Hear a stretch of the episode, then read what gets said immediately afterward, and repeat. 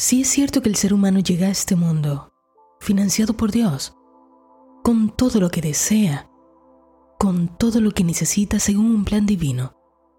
¿Por qué constantemente la gente experimenta carencia? Carencia de dinero, de salud, de amor, de armonía, de paz. Porque pareciera que algunas personas tienen acceso a un suministro infinito de todo, de todo lo que requieren, pero otros simplemente tienen que luchar para vivir. La respuesta corta es que nunca liberan el poder, porque son esclavos de ellos mismos. Son esclavos de sus pensamientos, de sus palabras. Bien te dice la Biblia, en la lengua hay poder de vida y muerte. Quienes la aman comerán de su fruto. Mira, si eso es cierto, si tanto nos jactamos de decir que estos son textos sagrados, si es verdad que por medio de la palabra podemos cambiar una condición infeliz en alegría, enfermedad en salud, abundancia en vez de carencia, ¿por qué se nos hace tan difícil cambiar nuestros hábitos de quejarnos, de maldecir, de criticar, de juzgar. Porque usamos nuestras palabras, el maravilloso poder que nos liberaría. Pero lo usamos justamente para esclavizarnos más. Cuando uno comienza este camino de ser más espiritual, de vivir más en el espíritu, y empezamos a ser más guiados por él, comenzamos a percatarnos del poder que tiene la palabra Así inicia el proceso de observarnos, de cuidar lo que decimos, porque hemos comenzado a aprender que las palabras jamás vuelven vacías. Recuerdo que cuando llegué a este país, estoy en Estados Unidos, alguien me preguntó qué cosa yo pretendía trabajar. Y recuerdo haberle compartido que no tenía ninguna intención de emplearme, sino que yo quería trabajar en mis propios proyectos y ella seguro con la mejor intención del mundo, con intención de protegerme. Me dijo, mira, aquí las cosas no son así. Tienes que trabajar duro. O si no se pasa mucho trabajo, este es un país para trabajar. Y estoy parafraseando más o menos lo que me dijo, pero sin yo saber, porque no era todavía consciente del poder que tiene una palabra. El poder que tiene una palabra cuando tú la crees. Dije dentro de mí cuando ella me dijo esto, dije, esta no es mi verdad. Yo trabajaré en mis asuntos y me irá bien. En mi caso, esa palabra tardó un tiempo en hacerse realidad. No te voy a decir que al otro día ya me fue perfecto. Sin embargo, jamás tuve que trabajar en cosas que no fueran mis propios proyectos. Todo el tiempo viví de mis proyectos. Jamás me faltó nada. Y en este momento esa palabra que yo dije en aquella ocasión se convirtió en una verdad completamente absoluta. La gente puede considerar que esto es superstición, pero esto es ciencia. Todo lo que has sentido como verdad en el subconsciente se va a hacer realidad. Y tus palabras pasan sin filtro alguno hacia él. Aquí no importa si hemos dicho un chiste. Aquí no importa si no estamos hablando en serio. Ah, no, a mí este el agua me engorda. Yo no pego una. Yo vivo azarada, azarado. Ay, a mí la más mínima cosa se me pega. Y es que no importa si después hasta... Ah, te riste. Todo es escuchado por esta mente poderosa. Una mente que es energía que toma la dirección que se le ordena. Todo lo que uno siente, todo lo que uno siente y se imagina como real, es manifestado. Todos tenemos una imagen perfecta del plan divino de Dios con cada uno. El problema es que no la vemos. No vemos esa imagen. Esa imagen que contiene el plan que incluye riqueza, salud, amor, alegría, armonía, bienestar en todos los sentidos. Pero como parece tan, tan bueno para ser real, nuestro consciente simplemente lo ve como algo inalcanzable. Ah, basura. Así que nos conformamos con vivir arrastrándonos a realidades mucho más pequeñas, olvidando que la inteligencia infinita vive dentro de nosotros. ¿Has escuchado ese viejo dicho que dice, uno debe atreverse a usar sus palabras solo con tres propósitos. Sanar, bendecir y prosperar. Analiza por un momento las últimas palabras que pronunciaron tus labios. ¿Han sido para sanar, para bendecir y prosperar? ¿Qué fue lo último que le dijiste a esa persona que amas? ¿Qué fue lo último que le dijiste a tu marido, a tu mujer, tus hijos? ¿Qué le has dicho últimamente a tu padre, tu madre, tus vecinos? ¿Qué es lo último que pronunciaron tus labios en tu trabajo, tu negocio? ¿Qué has dicho de tu país? ¿Qué has dicho de tus dirigentes? Y lo que es más importante, ¿qué has dicho de ti? ¿Qué te has dicho tú? ¿Cómo estás usando el poder de tus palabras? ¿Están jugando en tu favor o en tu contra? ¿Estás sanando, bendiciendo, haciéndolas prosperar o estás juzgando, criticando, criticándote, maldiciendo? Enfermedades, falta de dinero, problemas de pareja, trabajo, en fin. Todos los inconvenientes que parece que enfrentamos tienen una correspondencia mental.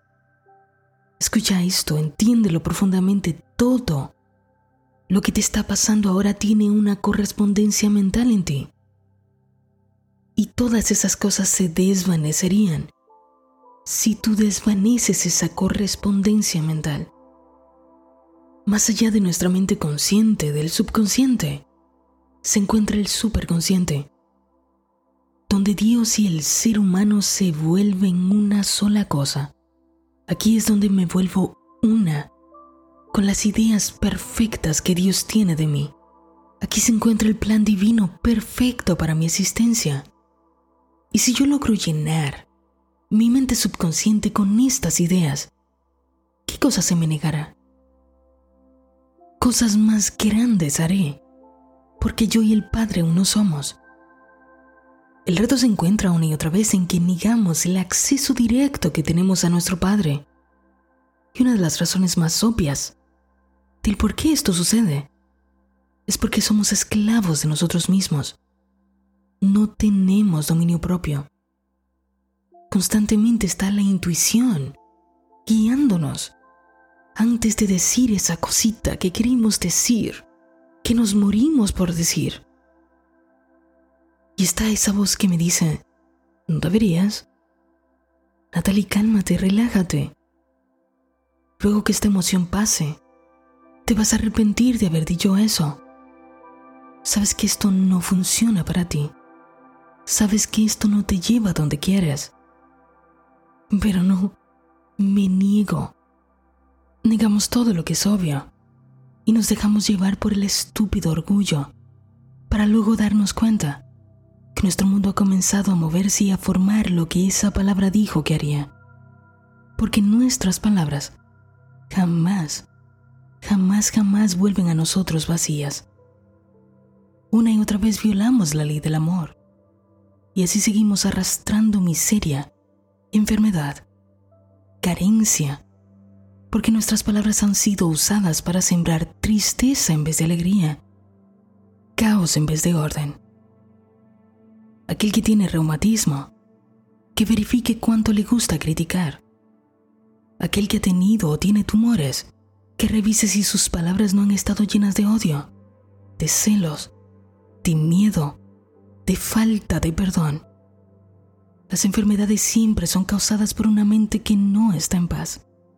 Y esta mente constantemente busca que se le escuche y grita y grita cada vez más fuerte. Palabras que una y otra vez reafirman su propia desgracia.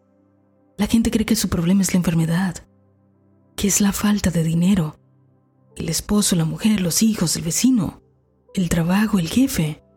Pero nuestros únicos enemigos están dentro de nosotros mismos. He aprendido, aunque sea todavía intelectualmente, que mis problemas en verdad son mis mayores maestros y que mi libertad comienzo cuando uso mis palabras para bendecir en vez de maldecir. Quizás no nos hemos dado cuenta aún, hay un poder cuando uno bendice aquello que parece que quiere dañarle. ¿Sabes por qué? Porque la buena voluntad produce protección sobre todos nuestros asuntos. Ay, Natalie, tan simple que eso suena. No digo que sea simple, no es simple para mí. Pero esta es la salida más sabia.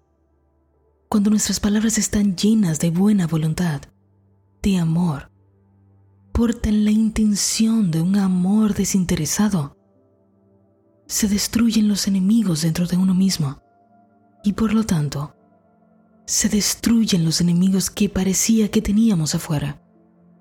Esta es la puerta estrecha por la que nadie quiere pasar. Por la puerta ancha del odio, de la ira, de la resistencia. Están entrando muchos. Pero esta puerta es más estrecha. Pocos quieren pasar por ella, pero esta es la que nos lleva a la salvación. Esa persona que tanto te molesta, a quien has cedido tanto poder como para dominar tus emociones. Esa persona, o todas las personas que detonan en ti eso que tú no quisieras, no son más que Dios en manifestación. Todas están ahí, esperando la oportunidad dada por ti mismo para servir al plan divino de tu vida. Bendice a tu enemigo y entonces le robarás su munición. Ya lo hemos aprendido antes aquí. Cada cosa que llega a tu vida tiene un bien. Y cuando tú bendices ese bien, el aprendizaje que trae la circunstancia, estas tres cosas pasan metafísicamente. Uno, estás cumpliendo con la ley de la no resistencia. La situación ya no te domina. Por lo tanto, tu mar se vuelve calma. Tus barcos ahora pueden llegar al puerto. Número 2. Estás usando tus palabras para sanar, para bendecir, para prosperar. Cuando tú dices, tú estás en mi vida por un bien mayor y permito que ese bien se manifieste ahora. ¡Qué alivio! Eso es soltar. Abres el paso a la ley del amor. Y una vez que eso sucede, entonces entra en acción esta ley. Y ocurre la tercera cosa. ¿Cuál es? El milagro sucede. Se paga la deuda, aparece el trabajo, el matrimonio mejora, la salud cambia, prospera el negocio, los hijos se encarrilan. En fin, que cada asunto de nuestra vida comienza a ocupar el lugar de la armonía. ¿Por qué? Porque nosotros hemos entrado en armonía. Porque nuestras palabras han llegado para formar, para crear esa armonía. Le damos paso a Dios. Nos volvemos el puente y el canal por el que Él obra. Estamos iniciando un nuevo ciclo. Este ciclo nos da la oportunidad de ser más conscientes. ¿Sabes lo que significa eso? Elegir a propósito cómo hacer las cosas. Y eso es ser consciente. ¿Qué intención voy a ponerle a las cosas que yo hago?